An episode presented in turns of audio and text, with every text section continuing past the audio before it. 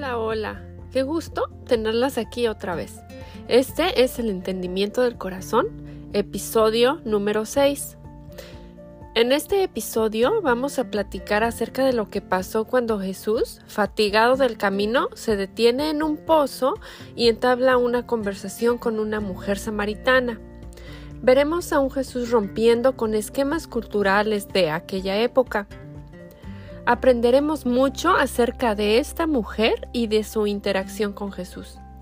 Amigas, es bueno preguntarnos por qué Dios quiso que esta historia fuera parte de las escrituras. ¿Qué quiere Dios que aprendamos acerca de su carácter mediante esta narrativa? ¿Cómo este texto me cambia? ¿Esta historia está trayendo convicción a mi corazón? ¿Hay algo eh, de lo que deba arrepentirme y pedir perdón? ¿Cómo el descubrir esto acerca de Dios me cambia? Veremos también otra interacción que Jesús tiene con un funcionario quien tenía un hijo enfermo. Ok, ¿están listas? Acompáñenme.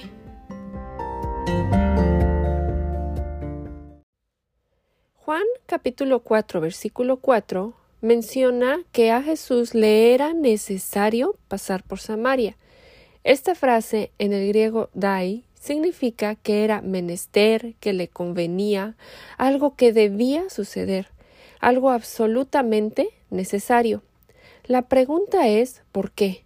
¿Por qué a Jesús le era necesario pasar por Samaria? Y la respuesta es que había una mujer con una necesidad, una mujer sedienta de escuchar la verdad acerca de Dios. Entonces, aquí está Jesús, fatigado y sediento, lo cual nos muestra que Jesús era 100% hombre. Era como mediodía y llegó a sacar agua esta mujer samaritana. Jesús abre la conversación con ella enfocándose en una necesidad inmediata. Él la llevó a pensar del agua física al hecho de que Él podía proporcionar agua viva. Jesús aquí nos deja una lección de evangelización, amigas. Qué maravilloso es nuestro Señor. Les decía en la introducción del podcast que Jesús estaba rompiendo con esquemas culturales y lo vemos en el versículo 9, donde dice que como los judíos no se llevaban bien con los samaritanos, la mujer samaritana le preguntó a Jesús que cómo se le ocurría pedirle agua si él era judío y ella samaritana. Pero, ¿quiénes eran los samaritanos? Bueno, el reino del norte de Israel había sido llevado cautivo por los asirios en el año 722 a.C. y Samaria era la capital de Israel. Solo los más pobres habían quedado atrás y cuando estos extranjeros se mezclaron con la población israelita, fue entonces cuando surgieron los samaritanos, parte judíos y parte gentiles. Ok, entonces, regresando a la interacción entre Jesús y la samaritana, él la confrontó con una situación personal al decirle que fuera a llamar a su esposo. Ella respondió que no tenía esposo. Él sabía todo acerca de ella, y de hecho, la mujer samaritana lo reconoce como un profeta. Dios es omnisciente y sabe todo acerca de nosotras. Amigas, Dios quiere que le confesemos nuestros pecados y reconozcamos la necesidad que tenemos de Él.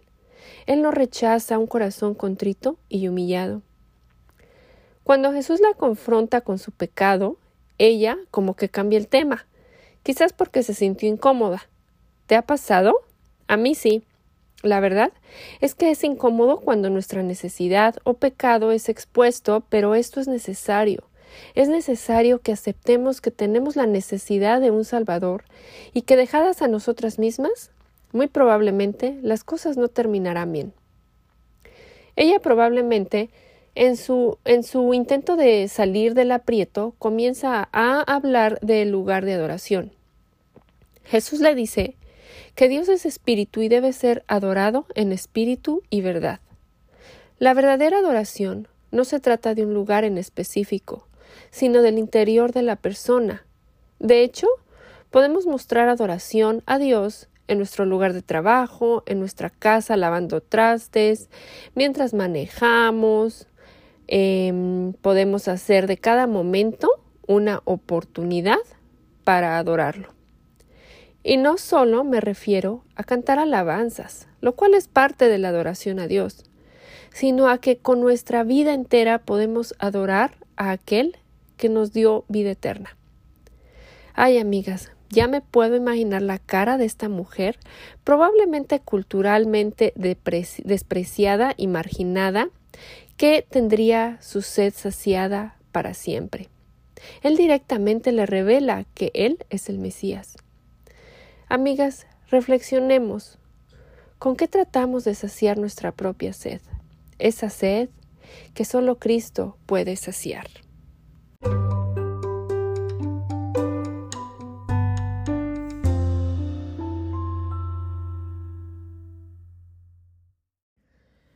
El versículo 27 dice que en eso llegaron sus discípulos y se sorprendieron de verlo hablar con una mujer, pero que ninguno le preguntó qué pretendes o de qué hablas con ella.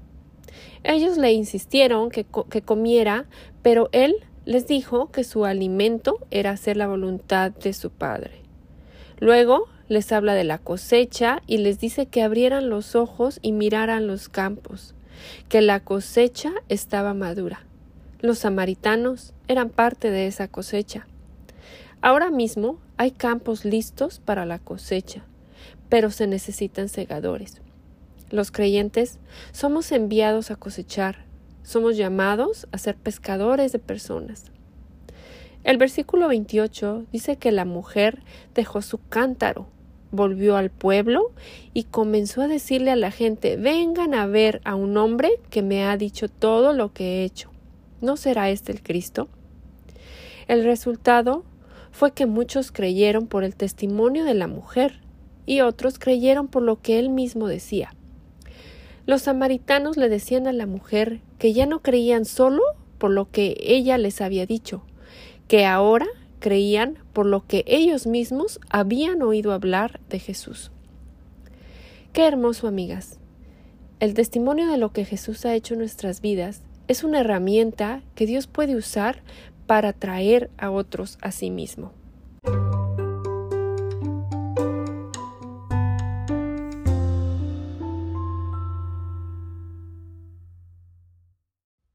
En este capítulo vemos a otro personaje, un funcionario real. Este hombre evidentemente había escuchado de lo que Jesús había hecho, así que su necesidad lo llevó a buscar a Jesús desesperadamente. Su hijo estaba enfermo de muerte en Capernaum. Y este funcionario fue a Galilea a pedirle a Jesús que fuera a Capernaum a, sacar, a sanar a su hijo. Jesús no va con él, pero le dice que regrese a casa, que su hijo había sido sano. Y el versículo 50 dice que el hombre creyó y cuando preguntó que a qué hora su hijo había comenzado a sentirse mejor, se dio cuenta que había sido la misma hora en que Jesús le dijo tu hijo vive. Amigas, Jesús vino a sanarnos de nuestra mayor enfermedad, el pecado. Y cuando creemos en Él y su Espíritu viene a morar en nosotras, dejamos de ser esclavas de esa horrible enfermedad. Él llevó nuestro pecado a la cruz y es cuando creemos en Él y en su obra en la cruz que somos sanas espiritualmente y sabemos también que algún día, en la eternidad, los que hemos recibido su regalo de salvación, nuestros cuerpos estarán completamente libres de enfermedad y dolor. Qué gran esperanza tenemos en Cristo. En este capítulo, entonces, vemos y aprendemos que Jesús encontraba a las personas en medio de su necesidad. Él trató con las personas a su nivel de entendimiento, usaba ejemplos que ellos pudieran entender. También vemos que Él fue directo y nunca comprometió la verdad. Él usó las necesidades físicas de las personas para llevarlas a ver su necesidad espiritual. En algunas ocasiones las personas vinieron a él, como en el caso del funcionario, quien probablemente había escuchado del primer milagro que Jesús había hecho en Caná de Galilea. En otras, él fue a otros, como en el caso de la mujer samaritana. Él hace que estas personas reconozcan su necesidad de la verdad y su necesidad de perdón. Nuestro testimonio como hijas de Dios requiere que vivamos de tal manera que honremos y glorifiquemos a Dios. Nuestro, testimonio debe incluir una vida que respalde las palabras que decimos, para que cuando las personas escuchen la verdad, vean que esa verdad es una realidad en nuestras vidas. Como hijas de Dios, tenemos el Espíritu de Dios viviendo en nosotras, quien nos enseña a vivir de una manera que da gloria y honra a Dios y nos ayuda a compartir el Evangelio con nuestras bocas y con nuestro estilo de vida. Amigas, qué gusto poder estudiar juntas las escrituras. Les recuerdo que contamos con devocionales semanales, los cuales pueden llegar a sus correos electrónicos cuando se suscriben en elentendimientodelcorazón.com. También Pueden seguirnos en Facebook e Instagram, donde diariamente compartimos algún pequeño devocional y para un estudio más profundo las invitamos a nuestros estudios inductivos vía Google Meet, eh, los cuales son una vez a la semana. Pueden contactarnos con sus dudas, comentarios o peticiones de oración en hola at elentendimientodelcorazón.com. Hasta el próximo episodio. Gracia y paz.